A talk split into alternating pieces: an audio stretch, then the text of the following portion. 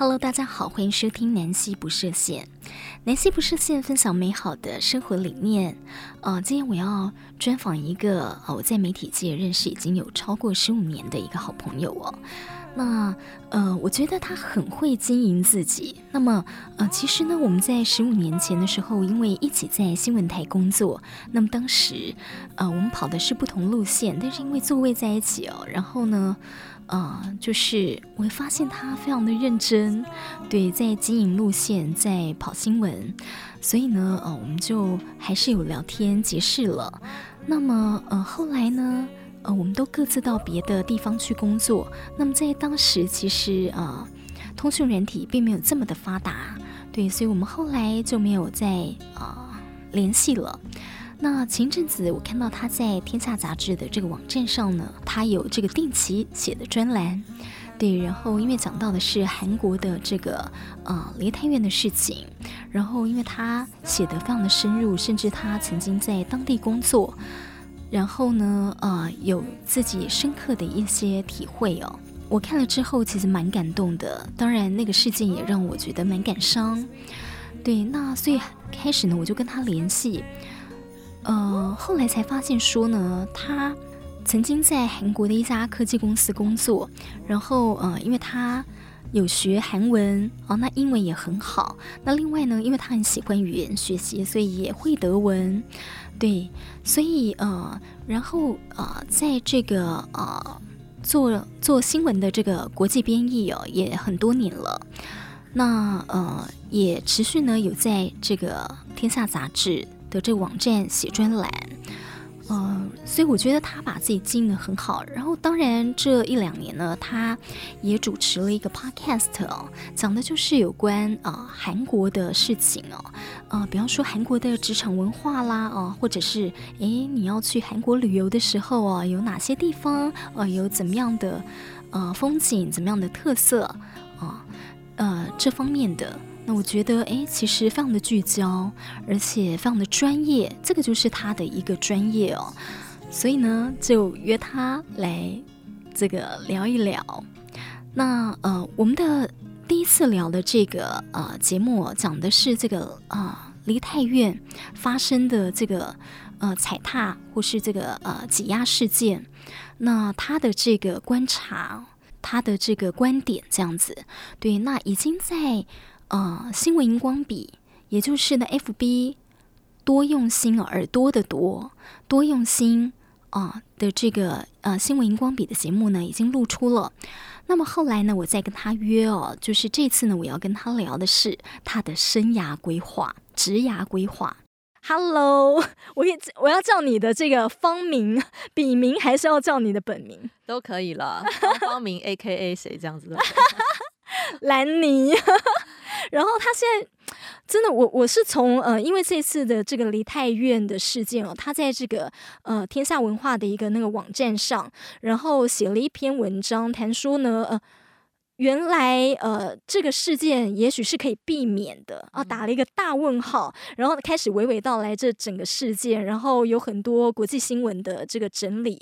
呃，所以我觉得哇，写的真的非常好，而且呃，两三天之内就已经有超过五万人，呃，五六万的这个呃浏览了，对，我那时候觉得哇。才联络起我这个朋友，嗯、然后我才发现，哎，你会四种语言哦。其实呃，就是基本的中文、英文嘛。然后我后来学了韩文，那后来再有兴趣学了德文，但德文很基础啦，比较算是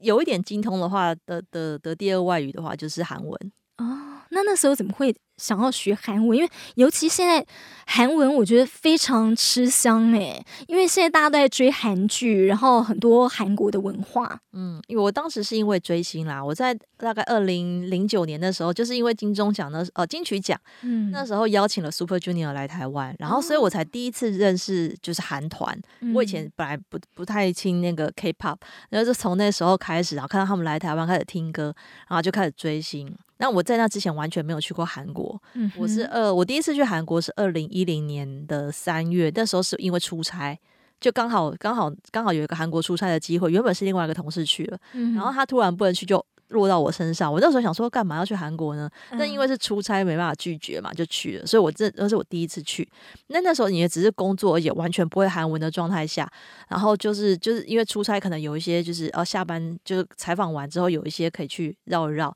所以我就是在在首尔这边逛了一下，我就说哎，好像。还还蛮有趣的，就是我没有体验过的韩国文化，然后吃韩国菜啊这样子。然后回来台湾之后，我就跟另外一个同事说：“哎，我们本来是想要去日本玩的，那我去出完差之后，我就说：哎，还是我们改去韩国。所以我就后来又就这相隔三个月，我又踏上了这个韩国的土地。然后这次是纯旅游。然后我去旅游之后，我就觉得：哎，这地方蛮好玩的。然后加上我那时候已经也在在在追星了嘛，呃。”开始追星，但是没有还没有那么入迷。但是我去那次第二次去韩国之后，我就决定说，哎，我想要学韩文。所以我是第二次旅游回来之后，我就立刻报名了那个呃坊间的补习班去学韩文。然后从二零一零年开始学，我就一一一路学了四年，一直学到二零一四年。哇，所以现在有很多呃韩国的新闻，你是可以直接看，然后做一些翻译的。对，可是其实我像我那时候。呃，因为其实新闻圈的编译通常都是英文或是日文，日文那时候完全没有韩文的需求，对。然后，所以我那时候其实开始学的时候，一开始也觉得说，反正就先学个兴趣嘛，没有觉得工作上会用得到。然后没想到学到后来呢，诶，韩国就开始变成大事，就是 K-pop 越来越红之后，嗯、开始在电视台也会有。需要就是也会也会报道这些韩星，对，然后有一些就是，但是还是篇幅算是非常的少。嗯、然后我记得是大概到，但是我后来呃，因为我学了三四年之后，后来我刚好又又去韩国采访，然后后来再去韩国采访的时候，那时候我的韩文已经算是比较比较好，又又更进步了一些，已经比较可以就是对谈。嗯，所以长长官就说：“哎，那你就去，你就也会就不用不用不请翻译了。哇，之前去还要请翻译，因为你已经到可以对谈了。对，但是我一直还是很。担心嘛，因为采访毕竟是比较专业的内容，所以后来我就开始有有有有有这个机会，是不用没有请翻译的状态下去采访，然后就在那一年就是采访了那个韩国的科技公司，然后那个跟那个老板就诶成为朋友，然后后来他刚好就是来台湾出差的时候就说，诶有台湾的人想要投资他，那他想要找一个会中文的人，就是他本来之前我帮他介绍，后来他就说，诶还是你要来帮我上。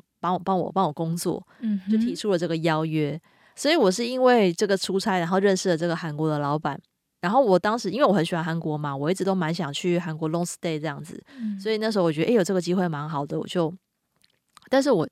因为我没有旅居过海外，所以我那时候蛮担心，我只有担心说我父母呃会不会不同意，嗯，然后没想到我父母也觉得说，诶，好像不错，你可以去试试看，所以我就就我就立刻就就辞掉了工作，就是。我当时的主管也蛮祝福我，他觉得说，哎、欸，这是蛮好的机会。对，所以其实我从那一年的提，呃，就是接到这个工作邀约到去韩国，就是不到一个月的时间，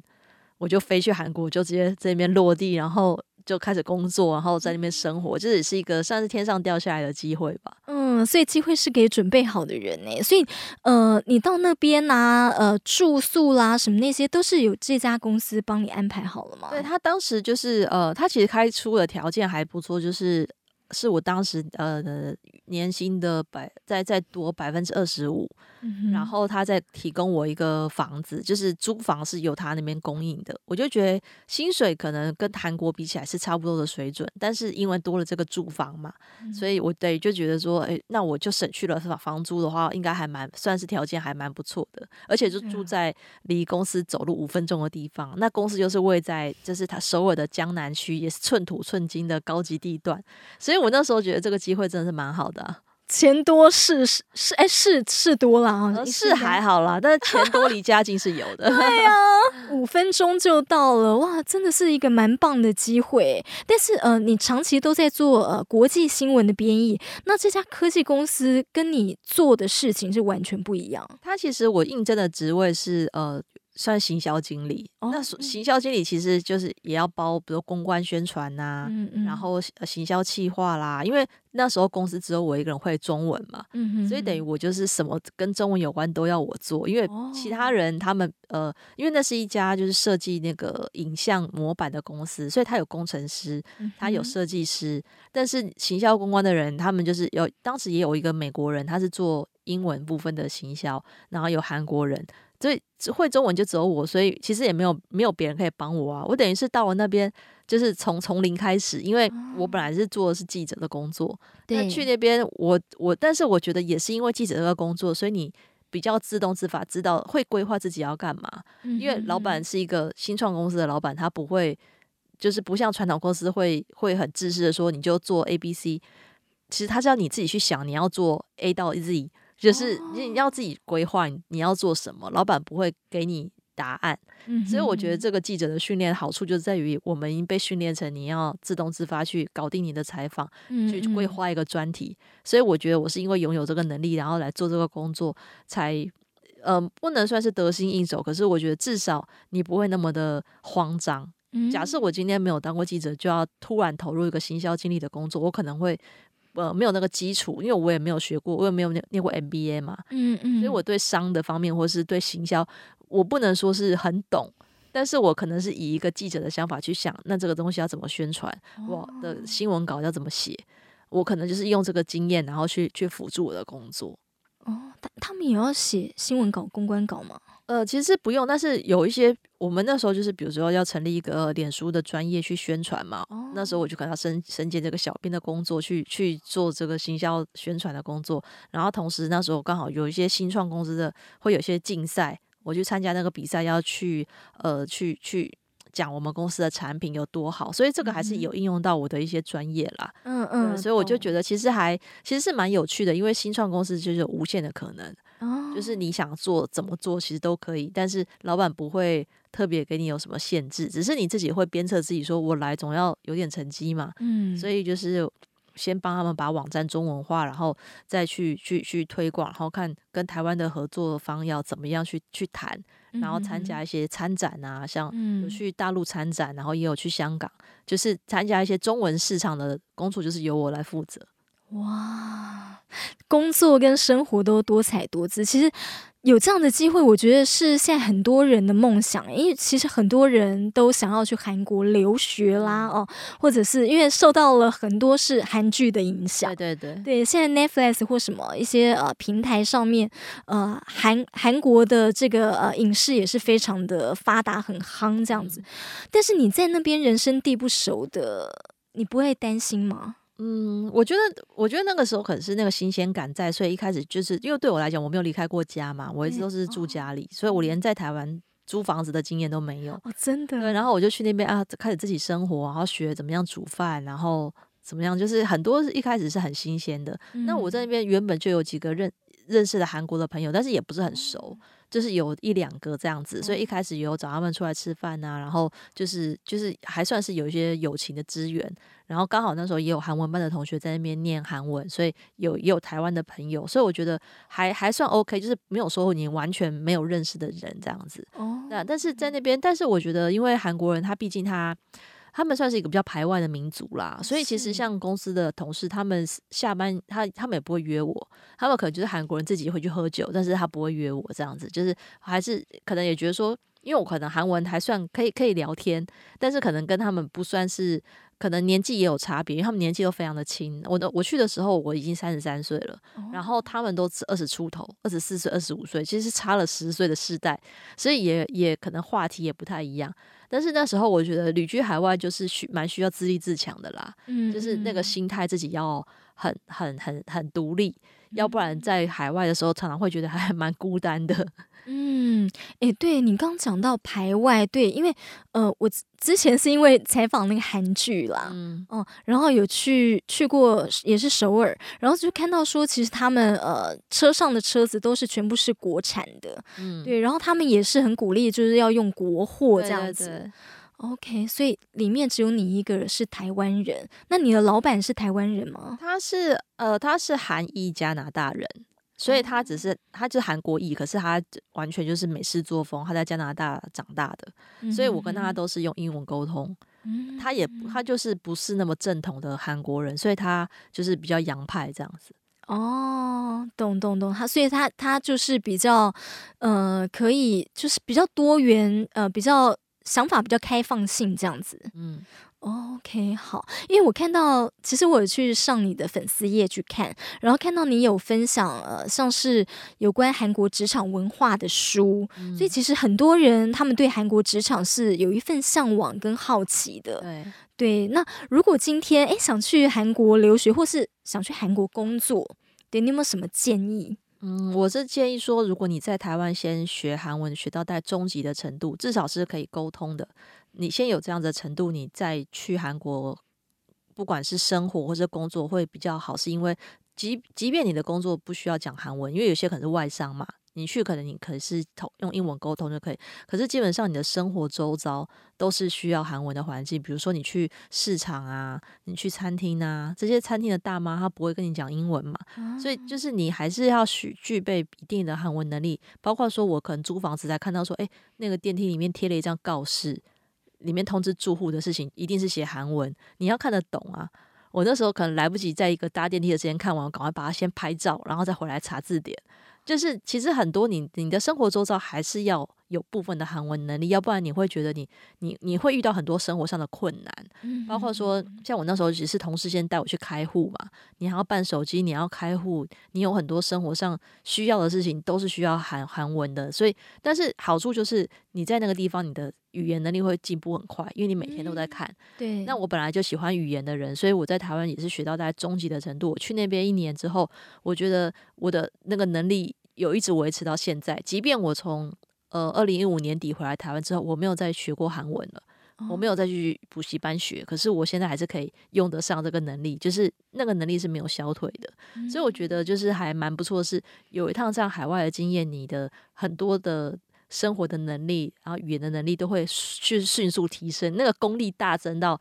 比你在台湾苦读来的。提升很多，只是说就是心，就是要要内心要很强大啦。因为旅居海外常常是没有人帮你的状态，就是你要自己解决，或是生病的时候你会特别觉得孤单。对，你包括说你去看病，像我感冒去看医生，我也很担心跟医生没办法沟通嘛。嗯，医生可能还英文也不好嘛。对，但是我觉得就是这些都是还会刺激你成长，我觉得是一个蛮好的机会。嗯。很棒诶，呃，我其实，在看到你呃，在那个天下的专栏写的文章，而且累积了几十篇，然后那时候想说，天哪，我那好久不见的这个以前的同事，然后朋友，呃，怎么可以把自己经营的这么好？因为呃，其实你也在新闻台，就是有一份正职的工作，诶，这可以讲吗？嗯，正职的工作，然后做国际编译，然后另外你也经营了 Podcast，就是韩国话匣子这样子，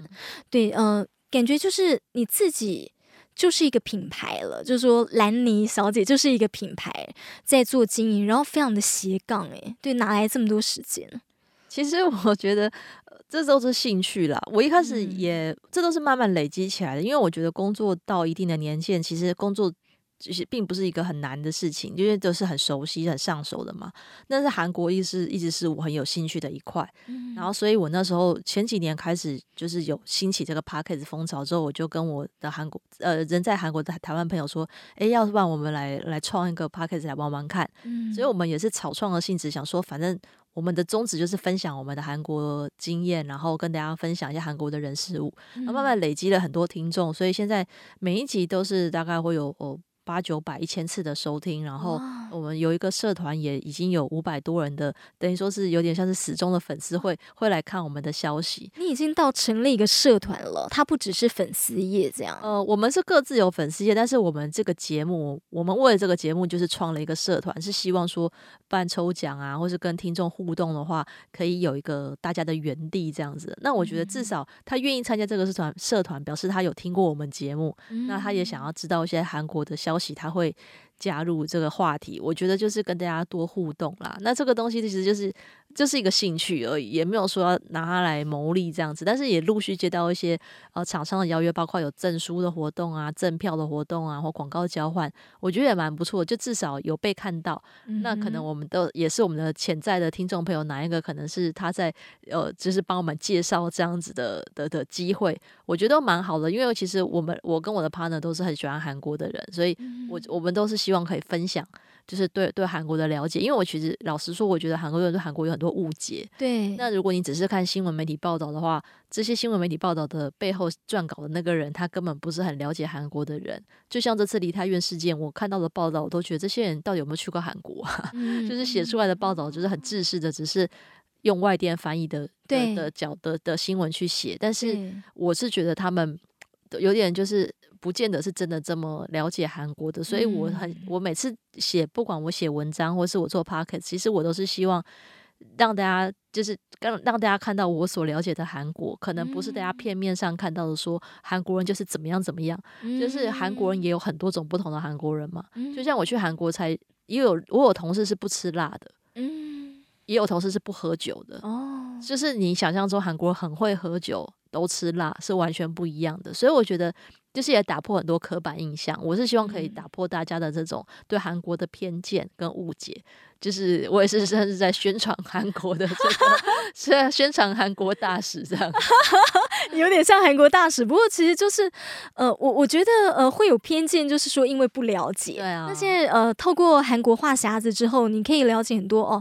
呃，而且你是曾经旅居那边的，可以有更多了解他们的文化，其实就可以呃少了一些偏见啦。对啊，我其实就是觉得我自己觉得说，就是出国旅居海外很重要学习到的就是你要去呃，这对于这种文化差异要去，就是你会更有这种包容心，你要理解到世界上就是有人跟你想的不一样。那如果我我今天要是没有离开过台湾，我觉得我还是会蛮像就是比较。比较想法没有那么 open minded，嗯，我其实觉得出国学习最多的是你要当一个很 open minded 的人，然后去跟不同文化的人相处，然后去接受呃别人跟你的想法是不一样的。嗯、那我觉得其实我只有遗憾说我没有在更年轻的时候去，因为我觉得假设我今天是十几岁、二十几岁的时候就有这个呃国外交换的经验，嗯、那我我觉得我会更更容易调整自己的想法，因为你。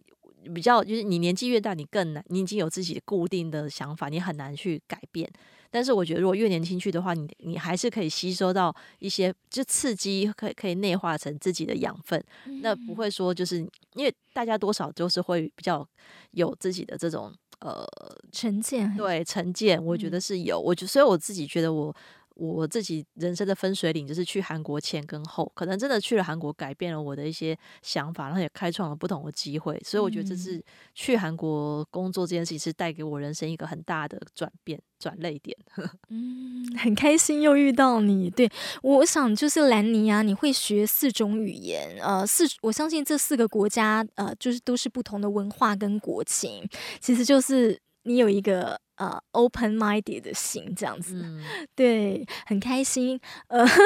对啊，说不定其实韩国的故事很长了。我那时候是想要写，嗯、本来是想要写书来分享，但是我后来就透过写专栏，就是有类似的议题可以发挥的，我就会就会写。如果大家可以看换日线的文章，或是看到我的粉砖，或是听我们 podcast 都可以学习。因为我觉得，其实其实这个韩国，我觉得真的是一个蛮有趣的国家。就是其实也我有些看文章的朋友，他们也是。不喜欢韩国，都是没有去过韩国的。可是我都觉得说，至少你看了我的文章，你大概可以理解一下韩国是一个什么样的地方，可能跟你在新闻报道上看到不一样。这可能是我在工作上没有办法发挥的地方，可是我用其他的方式让大家更了解。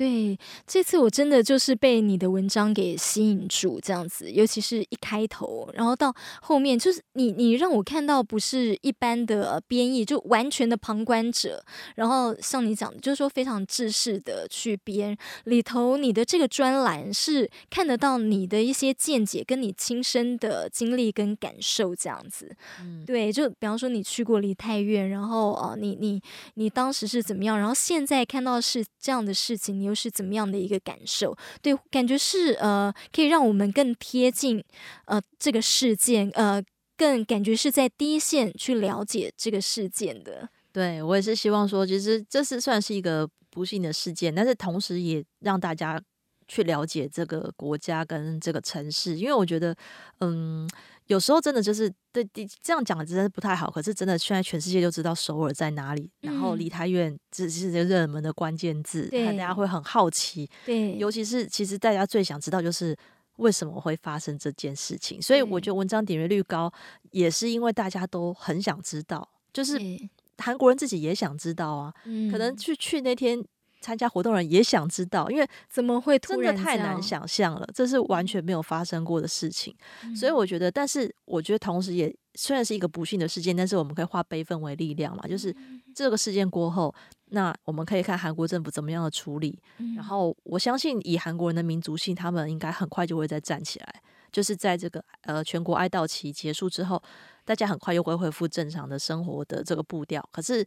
我是希望说韩国人可以汲取这次的教训，就是真的不要再有下一次发生了。因为我觉得有时候大家时间过了就忘记了，然后就会再重蹈覆辙。那我觉得这次的事件如果可以让韩国人真的也警惕一下，可能这些家长也会教育小孩说啊，出去玩要。呃，居安思危的观念，因为我觉得其实韩国人在这方面的确没有那么的在意，因为我觉得这个好像是华人文化比较会有，就是像我我爸妈从小就会就跟我说居安思危啊，未雨绸缪啊，就是我觉得华人好像比较。会怕小孩出去发生意外，嗯，对，我觉得这样有好有坏啦，就是你会比较有戒心，嗯、然后会哦不要跟陌生人讲话，就是我们从小父母都是这样跟我们讲，嗯，但是我觉得就是嗯、呃，就是要要要有这种自保的心态以外，但也要 open minded，就是你同时要兼顾这两点，我觉得是每个人都需要学习的。嗯，谢谢兰妮，很开心，就是在呃我们已经相距十多年之后又见面，然后看到你呃。有这么多很好的文章发表，然后嗯、呃，对，anyway，就是呃，那叫什么？以你为荣啦，对。谢谢。然后看到你呃把自己经营那么精彩，对我就觉得很惊叹，然后也觉得嗯、呃、很开心，看到好朋友发展的这么好。那我们下次再见，拜拜，拜拜。